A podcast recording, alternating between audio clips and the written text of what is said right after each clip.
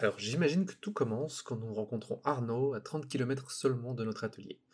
Euh, ayant grandi dans les Ardennes, il faut vous dire qu'on est très fiers quand on réalise que oui, on pourrait bien avoir un producteur d'huile de chanvre aussi local ardennais, euh, pour ce qui est de, à l'époque, l'une des premières huiles françaises. Donc il faut vous mettre dans notre peau à ce moment-là. Avec Andy, on voulait absolument faire entrer l'huile de chanvre dans la gamme, car c'est une plante exceptionnelle qui a été complètement oubliée depuis plus d'un siècle, alors qu'elle aurait dû rester une fierté française. Plus de ça, c'est très difficile au tout début de pouvoir rencontrer des producteurs.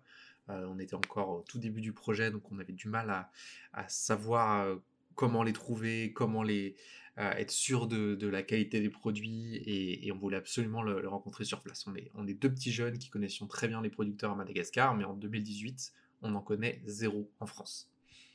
et c'est moi qui trouve la trace d'Arnaud en premier, sur un forum d'agriculteurs où il demande un renseignement sur le chanvre. Et à sa manière de formuler la demande sur le forum, ça se voyait qu'il pratique déjà. Alors du coup, je me dis, ok, bah, appel. Le premier contact est assez bref, il veut que je passe le voir, bien. Euh, j'y vais donc sans trop d'attente. Après tout, il a peut-être mis la clé sous la porte, changé d'activité, changé ses cultures, et le change pour lui, c'est peut-être juste du passé. Euh, c'était sans connaître Arnaud. Quand, quand je le rencontre, c'est un mini coup de cœur instantané. Il parle de son chanvre, de sa ferme pendant 20, 40, 80, 120 minutes sans sourcier. Il me fait visiter, m'explique à quel point tous ses collègues aux alentours le regardaient bizarrement quand il arrêtait sa ferme laitière pour basculer sur le chanvre. Euh, le bio, le chanvre, ici, personne n'y croyait, et encore maintenant, je passe un peu pour un fou.